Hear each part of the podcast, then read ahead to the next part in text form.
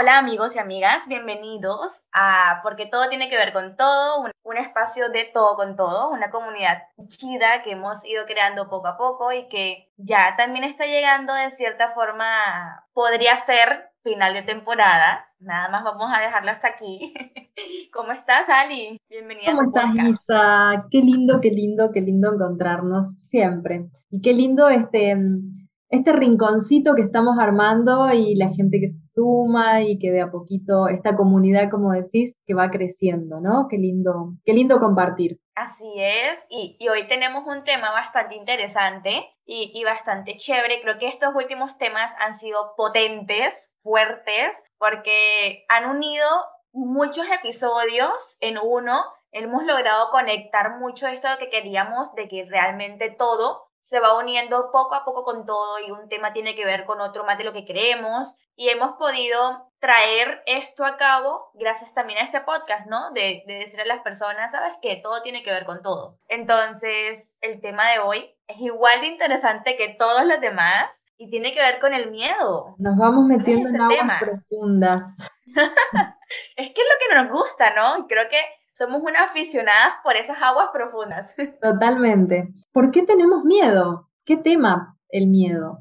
Y hasta dónde nos lleva, ¿no? Porque están las dos ventanas siempre de lo real y lo irreal, porque son dos partes, dos facetas que se pueden ver en el miedo. Esto de cuando se activa, estás en una situación peligrosa que te genera una sensación que podría ser el miedo y te salvas de unas cuantas, pero también está ese miedo irreal, ¿no? Que, que es imaginario, que creamos y, y, que realmente al fin y al cabo nunca se va a cumplir, pero que igual sigue siendo real el miedo que sientes, aunque la situación no sea real, y, y nos llevan a otros estados como ansiedad, trastornos, porque muchos trastornos síntomas tienen que ver demasiado con el miedo y, creo que es, no es casualidad esto de que todos o la mayoría de los trastornos tengan este, este síntoma dentro de él, ¿no? Algo, algo genera ahí que, que nos hace sentir miedo. A mí me parece que algo, algo importante que, que podemos preguntarnos en este por qué tenemos miedo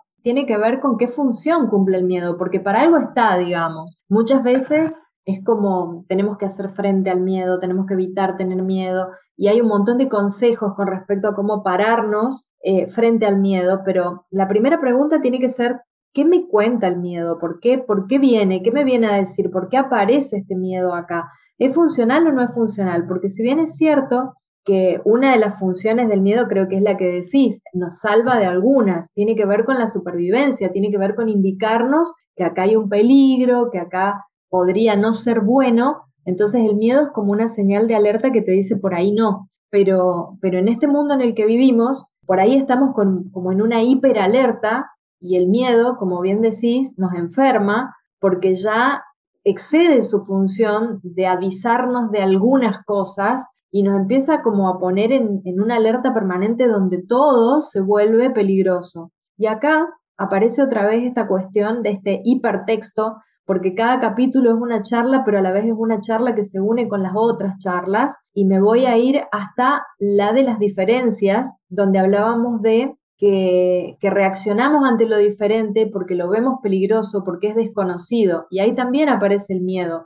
A veces tenemos miedo a algo porque no sabemos bien qué es o porque no lo entendemos del todo.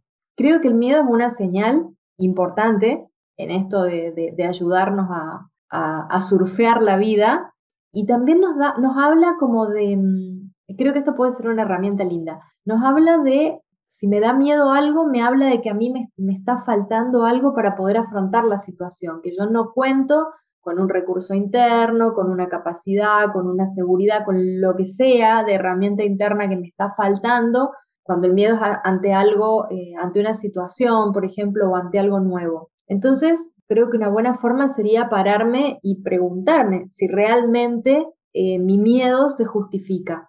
Qué buena pregunta esa, ¿no? De si el miedo se justifica o no, porque nos lleva a pensar lo que te decía antes de cuando el miedo es real y cuando el miedo es imaginario, ¿no? Y comenzar a identificar este tipo de situaciones, en dónde y en qué momento se presentan, porque el miedo creo que está en todas partes. Creo que si comenzamos a ver episodio por episodio por episodio, podría sacarle un miedo mínimo porque sé que hay muchos más dentro de cada episodio que hemos hablado. Puedes tenerle miedo a, lo que representa tu imagen, a vestirte con una prenda y que te critiquen, por ejemplo, miedo a la muerte, que fue un tema que estuvimos hablando hace muy poco, miedo al, a las redes sociales, a que digas algo, un punto de vista y te expongas. Y ahí hay otro más, o sea, puede que las redes sociales te generen como ese miedo y esa ansiedad porque no sabes cómo manejarte, porque tenés miedo a quedar expuesto, porque tenés miedo a que no te aprueben. Y también hay otra cuestión que acá encuentro muy, muy relacionada que tiene que ver con la sobreinformación. A veces nos llega tanta información de, de que, no sé, hay eh, determinadas ciudades, por ejemplo, que son hiper peligrosas,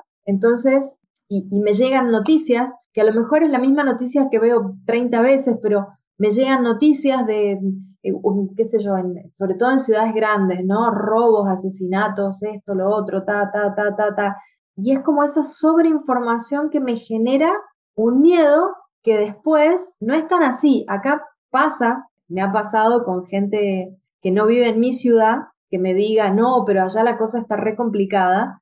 No, o sea, sinceramente no. Yo que vivo acá no siento que la cosa esté re complicada y que la ciudad sea peligrosa. Y, me ha pasado a mí también al revés, de, por ejemplo, eh, estar leyendo noticias sobre eh, Buenos Aires, por ejemplo, y después tener que viajar a Buenos Aires y que me digan, eh, che, pero anda con cuidado, porque viste, es re peligroso con todo lo que está pasando. Y es la sobreinformación que te genera un miedo. No quiere decir que vos no tenés que prestar atención, que, podés dejar tu bolso en la calle y que nadie te lo va a robar, o, que, no sé, eh, podés andar por, por, la vida revoleando el celular y no pasa nada.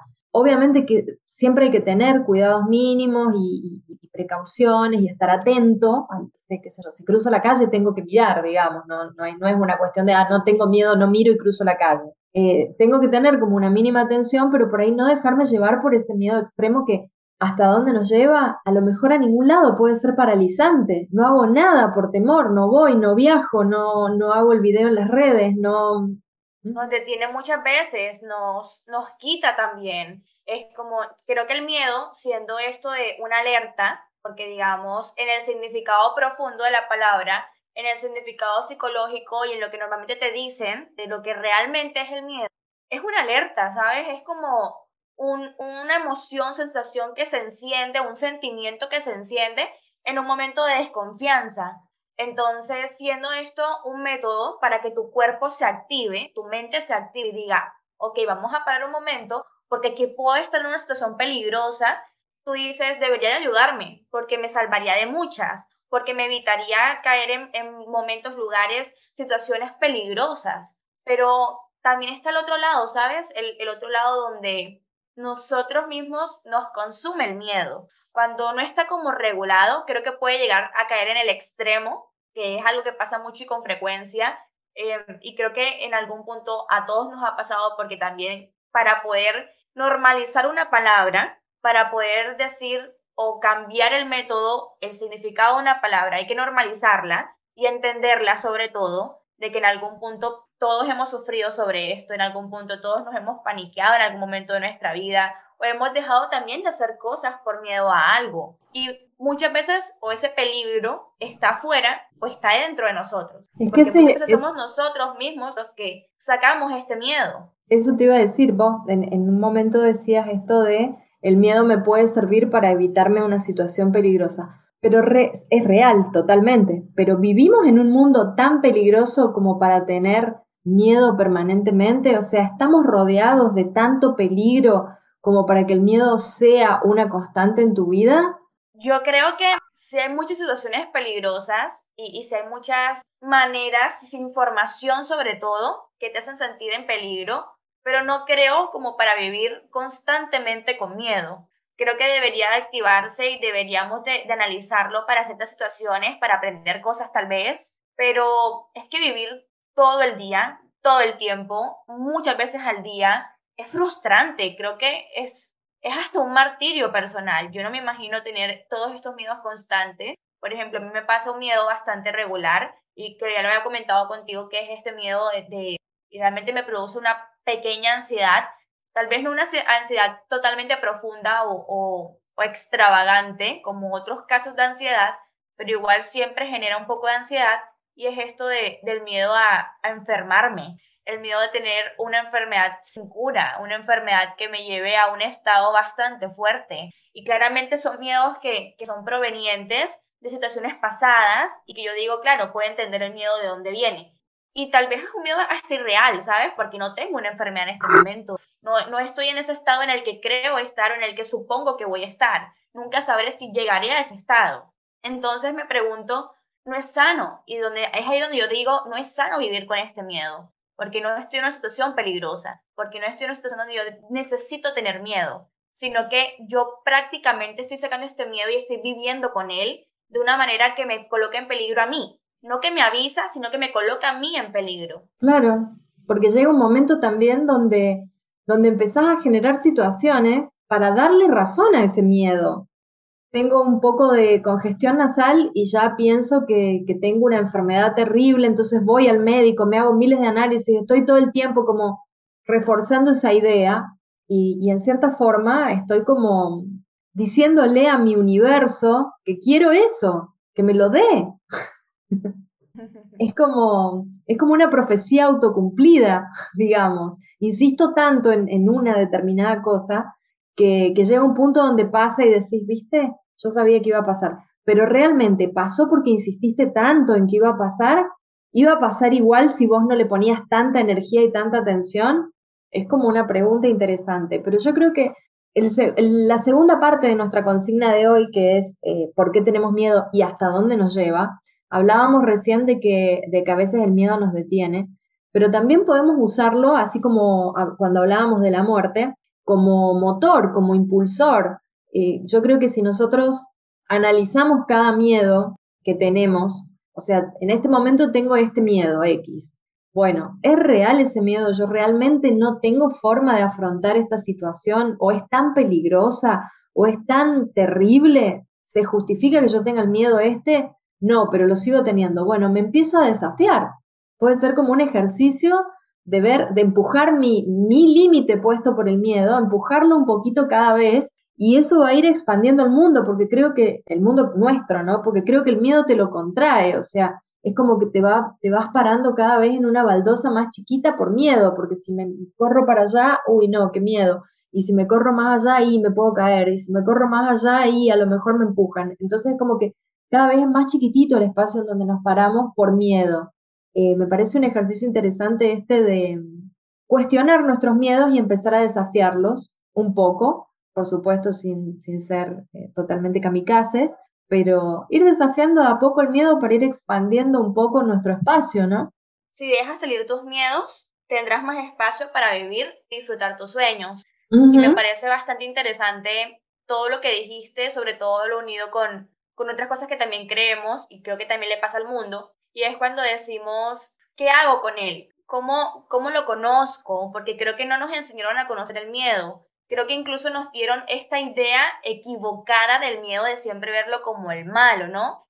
La emoción, el sentimiento que llega y elimínala, sácala, deja de tener miedo como si fuese así de fácil. No es bueno tener miedo, hay que evitar tener miedo, eh, hay que pelearse con el miedo, cuando en realidad podemos amigarnos y, bueno, y, que, se transforme en, un, en esto, en un aliado, decir, bueno, empiezo a conocerme también a través de mis miedos, porque ¿por qué le tengo miedo a esto? ¿De dónde viene el miedo? Esto que decías vos, em, son miedos que son, no son, eh, no tienen base hoy, son de situaciones que pasé, son de vivencias de otras personas, pero no, no son mías, no las pasé yo, las, las las compartí pero no las viví, o sí son mías pero hace un montón de tiempo atrás y ahora yo ya no soy la misma persona, tengo más recursos, tengo más posibilidades, tengo eh, más herramientas, tengo otras formas, me conozco mejor. Entonces ya ese miedo quedó desfasado, pero lo sigo teniendo. Desde un punto más interesante y, y tal vez un poco surrealista, porque también cae un poco en tal vez una actividad que te puede ayudar a ti a usar este miedo de otra manera podría llegar a ser imaginarte un objeto, un, cualquier cosa, tipo un personaje, tienes un vasito, digamos, tengo un vaso al lado mismo de agua ahora, y yo imagino que ese vaso es el miedo, ¿sabes? Así de chiquito como está, es miedo. Y es un vaso que en este momento no me está haciendo nada, ni tampoco beneficiando. Ustedes se llama miedo y yo lo puedo ver y decir, claro, el miedo significa esto, se presentan tales cosas en él, pero aquí comienza el, el problemilla y es cuando comienzas a creer de que ese vaso es malo para ti. Y creo que cuando tú comienzas a sentir que ese vaso da miedo, ese vaso ya no es pequeño. Incluso ese vaso es lo único que ves dentro de la habitación en la que estás. Se vuelve como un monstruo grande que no te hacía ningún daño, que simplemente estaba ahí y ya lo convertiste en, en el ogro, en la persona que te va a venir y te va a aplastar con un pie. Entonces, ver ese miedo desde un punto de vista distinto y comenzar a entender de que a la final nosotros le damos comida al miedo.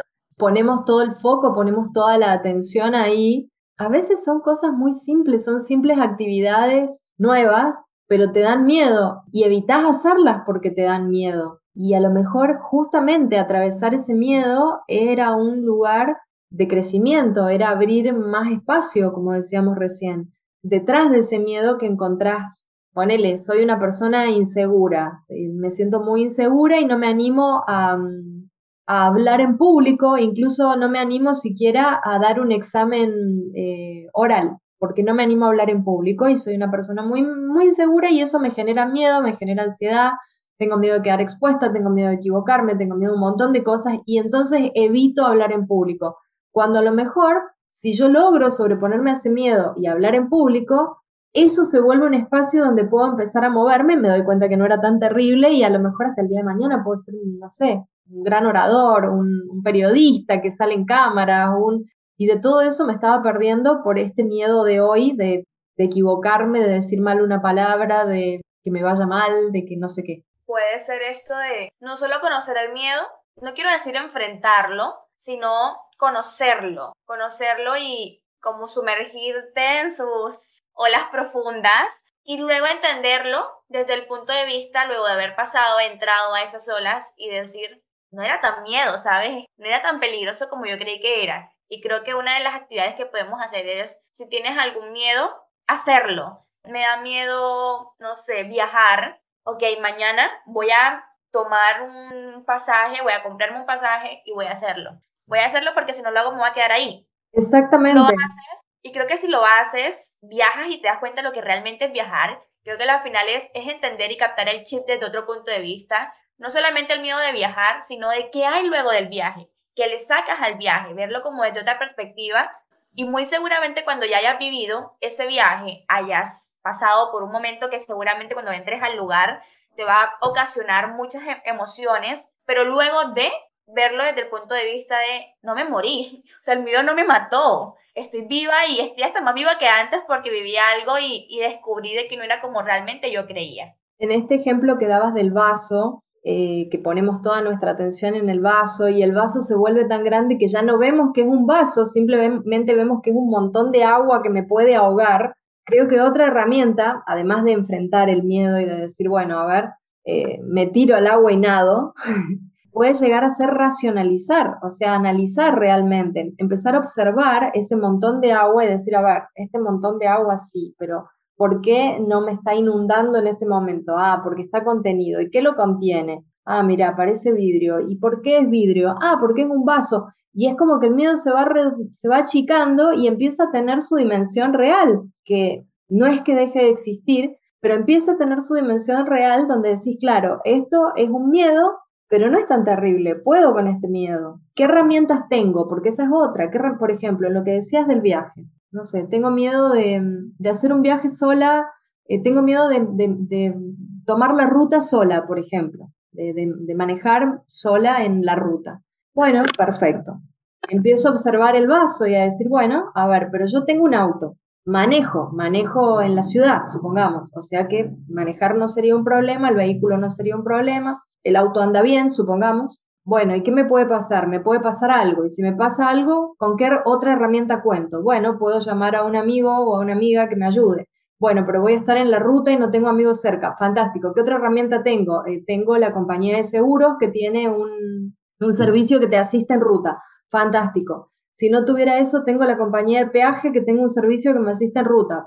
Entonces empezás como a ver que ante todo lo que puede pasar, tenés respuestas. Está bien, puede llegar a pasar que, no sé, ocurra un accidente, te caiga una vaca del cielo, fantástico, pero eso te puede pasar estando en tu casa también. Entonces... Claro, creo que podemos ver este miedo o analizarlo desde el punto de vista de miedo igual zona de confort, porque te mantiene en tu zona de confort. Es, es como una burbuja que tú no ves y tú crees que no estás viendo, pero realmente te mantiene encerrada en un mundillo, en, en una cápsula que te quita mucho, que, que te resta mucho y que no te deja salir, soñar, vivir, enfrentarlo. Y cuando tú comienzas a conocer ese miedo, cuando comienzas a enfatizar con él, a tener una relación incluso con ese miedo, creo que es esa salida de zona de confort. Y creo que esto es una, una buena manera de verlo también, porque la zona de confort es algo que está marcado no solamente en el miedo, sino en muchas maneras de vivir y está en, en muchas formas en las que enfrentamos las cosas. Entonces, creo que finalmente... Digamos que a veces es, es, es, una excusa el miedo. A veces es una excusa para no, para no hacer cambios, para no correr un poco la, la, pared de esa burbuja, para no agrandar la burbuja, digamos, para no empezar a, a expandirla. A veces es una excusa que nos, nos deja paraditos en el mismo lugar y en la misma baldosa y bueno, más allá están las tortugas, digamos. Es el fin del mundo. las tortugas niñas, ta, ta, ta, ta. Creo que finalmente pensar en por qué todos tenemos miedo es pensar de que todos debemos tener miedo de cierta forma. Porque seguramente si está en este mundo y si está aquí, tiene la idea y el concepto de enseñarnos finalmente algo. Porque muy seguramente todas las cosas que están en este mundo vinieron a, enseñarnos algo y son importantes como para nuestro crecimiento personal, para tener un antes y un después. Entonces, creo que comenzar a ver el miedo como un sentimiento natural, algo por lo que todos pasamos, algo que viene a enseñarnos muchas cosas, que también viene a transformar, tener una relación con nosotros, es comenzar a ver el miedo desde el punto de vista de amigo y no enemigo. No que me vienes a herir, sino que me vienes a regalar. Entonces creo que al final todas las cosas, todos los temas terminan en, en la manera en cómo vemos la vida, la manera en cómo apreciamos estas emociones, estas palabras y dejar de, de tener esto de, es que es negativo, es que esto es malo, por más que la palabra nos genere miedos. Sí, porque hay palabras que nos generan miedos, es como diablo igual a miedo, malo, y Dios, por ejemplo, igual a bueno, igual a lindo, igual a todo lo, lo, lo chido. Entonces, como dejar de colocar todo en, en, blanco y negro y también entender de que los grises es como la mitad de ellos dos son igual de importantes y que también nos vienen a enseñar otras cosas. Creo que el paso es ese, empezar a entender que, mm, como decíamos al principio, el miedo tiene una función también, no, no, no está porque sí, pero a veces se lo ha sobredimensionado, se lo ha demonizado, como bien decís, o puede ser una excusa y en realidad hasta dónde puede llevarnos es una decisión nuestra, si nos va a llegar, llevar a algún lado o si nos va a detener. Puede llevarnos a transformarnos, puede llevarnos a transformar nuestra vida, puede llevarnos a crecer, puede llevarnos a aprender, pero tenemos que decidir que así sea. Tiene que ser una decisión nuestra, usarlo como amigo, como decís, observarlo, conocerlo, porque también acá volvemos al tema de lo desconocido, conocer el miedo, ver que hay de cierto, que no, eh, me sirve para reflexionar, o sea, es para pararme y decir, bueno, a ver, ¿qué herramientas tengo? Tengo lo que decíamos recién. ¿Tengo una compañía que me pueda auxiliar en la ruta? Bien, eso está resuelto, entonces no tengo que tener miedo de que me pase algo. ¿Tengo una mm, forma de resolver? O sea, ¿tengo una rueda de auxilio? Bueno, entonces eso está resuelto, no tengo que tener miedo de que, de que me pase eso en la ruta. Y así, hasta que me voy dando cuenta de que sí, puedo tener un poco de miedo, pero que igual puedo moverme con ese miedo, que igual puedo accionar con ese miedo porque tengo otros recursos que me van a permitir solucionar cualquier cosa que se vaya pudiendo plantear.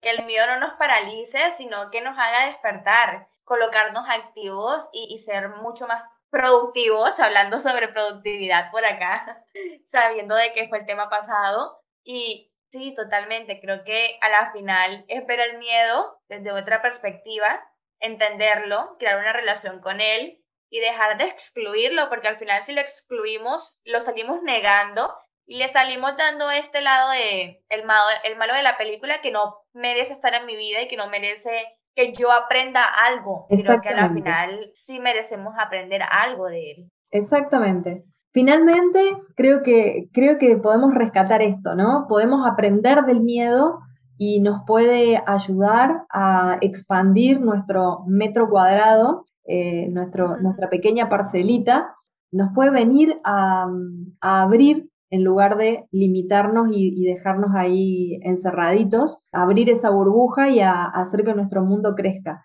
Empezar a tomar estas cosas como, como herramientas para conocernos mejor, porque cuando empiezo a analizar el miedo, empiezo a ver qué hay de mí en ese miedo, por qué tengo ese miedo, de dónde salió, cómo, cómo llegué yo a ese miedo, por qué, y empiezo como a, a desandarme yo también y a, ver mis engranajes. Entonces, entenderlo como una herramienta más me parece muy importante. El miedo a la final sale siendo un despertar espiritual para muchos y verlo así, verlo de esa manera. Igual también volver a repetir de que es natural y normal. Si en algún momento has sentido miedo y te has quedado paralizado, tampoco deberías de sentirte mal por ello. Creo que al final esa parálisis en ese momento muy, muy personalmente te tuvo que haber enseñado algo que luego con el tiempo, que luego con los años dijiste, claro, esto me pasó una vez y esto lo puedo volver a repetir o, o puedo haber aprendido de él y ya no repetí la misma acción sino que me hizo despertar y ver y buscar otras maneras también de enfrentarlo.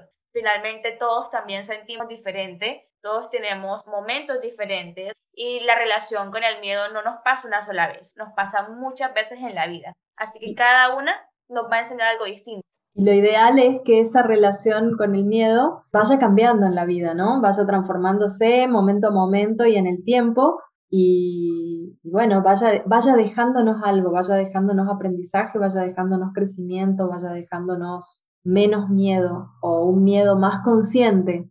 Así es, creo que podemos ir como finalizando este episodio que casi nunca queremos finalizar.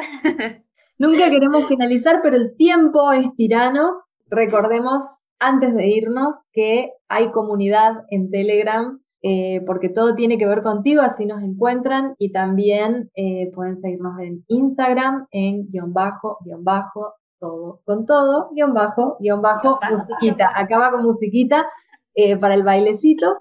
Ahí nos pueden seguir en Instagram o en nuestras redes personales, Isaciad y Ali Moreno Verón, así también estamos en Instagram. Comentarios, em, comentarios sobre los episodios, sobre temas que les interesen, sobre alguna reflexión que toda esta charla que tenemos eh, les haya dejado. Lo que quieran compartir es bienvenido, nos encanta escucharlos y como dijiste en un principio, Isa, esta es una comunidad, así que la hacemos crecer entre todos, siempre compartiendo y disfrutando de este compartir. Así es, un placer siempre hablar contigo, mi Ali, y sobre todo estos temas que son crecimiento para nosotras y como decimos, la terapia personal. es nuestra terapia, siempre, siempre es lindo compartirla y es nuestra terapia, nuestra terapia semanal, nuestras dos sesiones de terapia semanal, esperamos que, que también ustedes puedan sacar un poquito de esta terapia. Y los esperamos igual por nuestras redes sociales para que sigamos compartiendo desde otro punto de vista, desde otras publicaciones, posts, reels, historias y sobre todo unirnos más, ¿sabes? Por ese medio donde podemos realmente comunicarnos y relacionarnos, unirnos más, todo con todo. Así que sin más y ni menos, bye bye. Hasta el viernes, bye bye.